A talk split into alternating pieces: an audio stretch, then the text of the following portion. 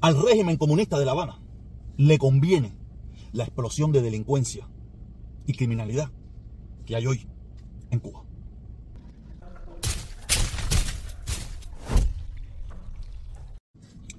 Quiero empezar diciendo que yo no compito con nadie. Yo no hago nada de esto por competencia con nadie. Yo hago esto para competir conmigo mismo. Para ponerme todos los días a prueba que yo soy un hombre libre. Que digo lo que estime conveniente de lo que estime conveniente. No ando ni me interesa competir con nadie. No hago esto para, para demostrarle a fulanito o a menganito que a mí me miran más o a mí me miran menos. Yo hago esto porque me gusta. Yo hago esto porque lo vengo haciendo por los últimos 15 años.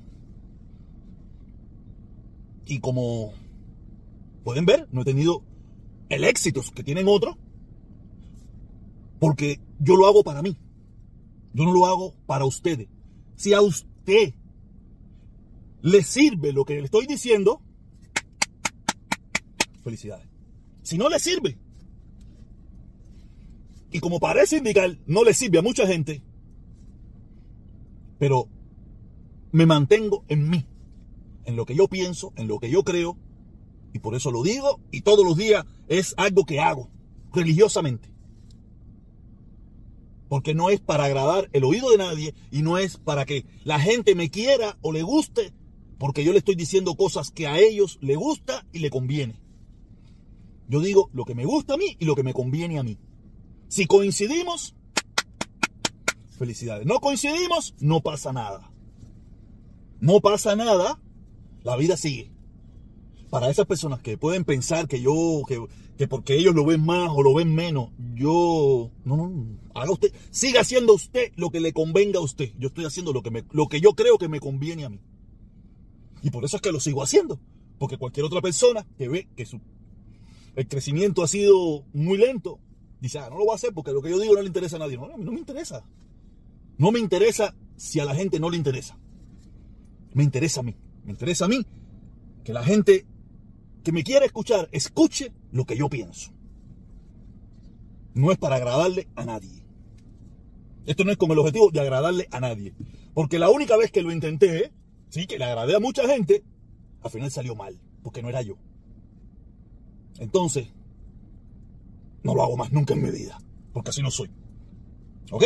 Entonces, ahora vamos a lo que venimos. Pero antes de ir a lo que venimos, suscríbete y deja tu like. Si tú coincides con lo que yo pienso. No si te gusta, si coincides con lo que yo pienso. ¿Ok? Nada, ahora sí, ahora sí vamos a lo que venimos. En el día de ayer, una persona me mandó esta foto. Esta foto fue tomada, según me explica el muchacho, a las 10 y 45 de la noche en la rampa Cuba. Y él me ponía en la foto y dice, mira cómo está Cuba de desolada.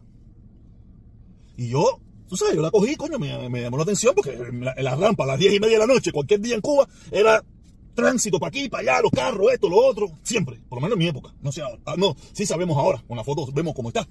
Y yo lo puse en mi Facebook y lo puse un pie de foto donde decía, si en Cuba había, eh, ¿cómo se le llama esto cuando la gente no puede salir a la calle? No se me acaba de ir el nombre. Un toque de queda.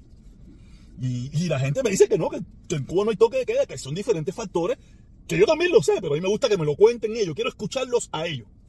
Y me decían que porque el problema es que la gran mayoría de la juventud se ha ido, el problema es que también la gente no tiene dinero para salir, la gente ya no, no hay transporte para andar en la calle, no hay, no hay, no hay dinero. Y el factor, y un factor que era muy principal, que era el que más se repetía, era el nivel de violencia y delincuencia que hay en Cuba. Usted nada más tiene que poner cualquier, abrir cualquier red social de los cubanos y te darás cuenta. Eh, asesinaron a Menganito, mandaron a Menganito por un teléfono, le quitaron la moto a un no sé quién. Eh, es violencia, violencia, delincuencia. La delincuencia está a fuera de control. Y, y las quejas de mucha gente es que la policía no hace nada. Y yo le explicaba, y la policía no va a hacer nada. Porque esa es la orden que tienen.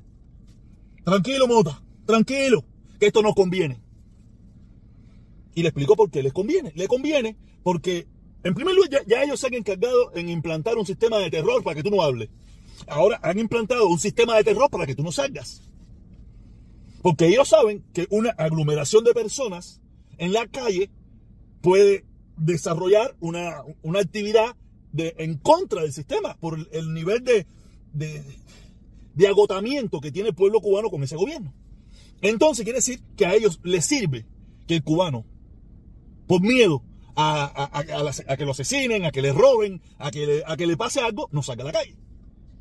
Saben que eso los va a mantener un tiempito más en el poder. Y por eso son permisibles a la delincuencia. Por eso te das cuenta que si salen una persona a gritar patria vida, instantáneamente aparecen cinco policías. Ah, pero hay un crimen, una bronca, un robo, un asesinato, se aparecen 3, 4, 5, 6 o 7 horas después. Esas son las, lo que plantean los propios cubanos. No, yo, yo no vivo allí y hace muchísimo tiempo no voy. Tú no me tienes que... Yo cuando hablo con mi familia, ¿qué? Me dicen, no, seguí, asaltaron en la esquina, que si le robaron a la viejita, que se metieron en la casa de... ¿Tú te acuerdas de Menganita? Sí, no, se metieron en la casa de no sé qué, que le cayeron a puñalar al hijo. El nivel de violencia, de delincuencia está en Cuba horrible.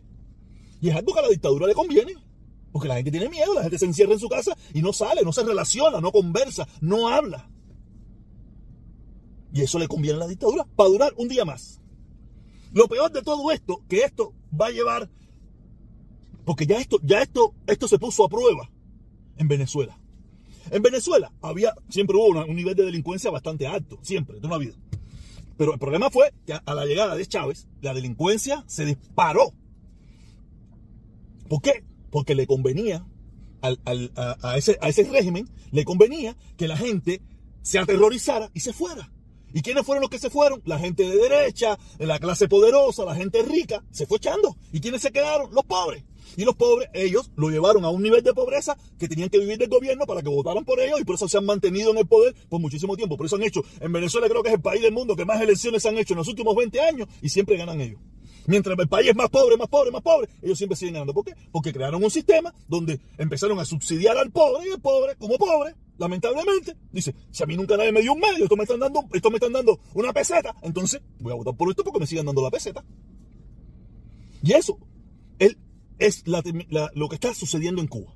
Ellos saben que eso les rindió efecto en Venezuela, aterrorizando al pueblo, el pueblo se fue, los ricos se fueron, la gente poderosa se fue, ¿Quiénes quedaron? Los más pobres, los más desvalidos, la gente que... Lo único malo, que es lo que le venía diciendo, que esto después, como tú lo achacas, como tú, tú lo eliminas cuando esto se convierte en, grupos mafiosos, en grupos delincuenciales, en bandas de, Ahora es con el problema que si te robas un telefonito, que si te robas una bicicleta, que si te robas una motora. Pero más adelante es con el tráfico de droga, con el tráfico de órganos, con la prostitución, con muchísimas cosas. Es lo que tú ves que pasa en muchísimos países de Centro y Sudamérica. Y después, eliminar eso cuando se convierten en, bandas delincuenciales a nivel nacional y después se exportan a diferentes países. Eso, nosotros que vivimos en Estados Unidos lo vemos todos los días. Las bandas delincuenciales de México, las que habían en El Salvador, las que hay en Brasil, las que hay en Colombia, las que hay en, en Venezuela. Fueron grupitos que empezaron a coger, a coger, a coger y hoy en día son grupos internacionales del crimen. Y que se juntan con otros grupos internacionales del crimen. Y después y ahí me da a entender por qué.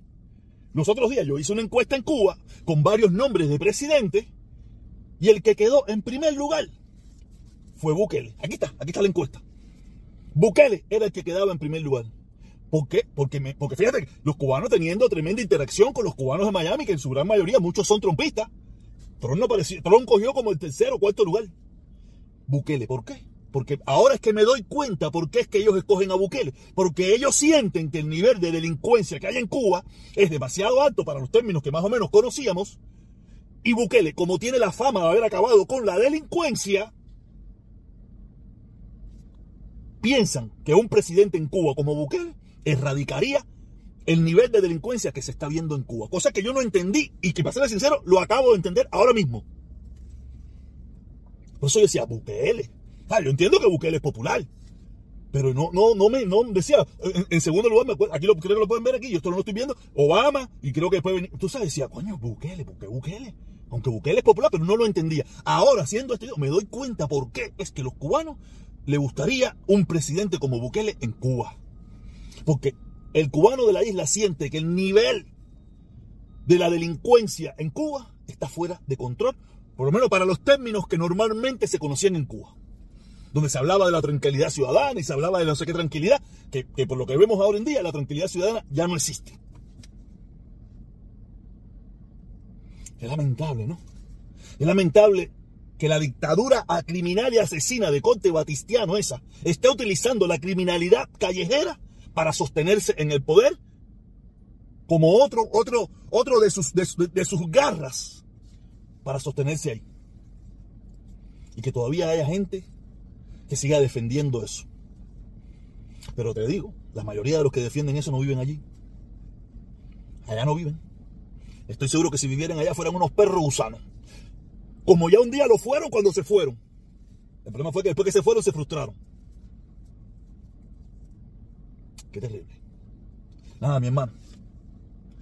Que tengan un feliz fin de semana. Y recuerden, yo no ando compitiendo con nadie. Yo compito conmigo mismo. Yo compito con mi libertad. Con eso es con lo único que yo compito. Nos vemos.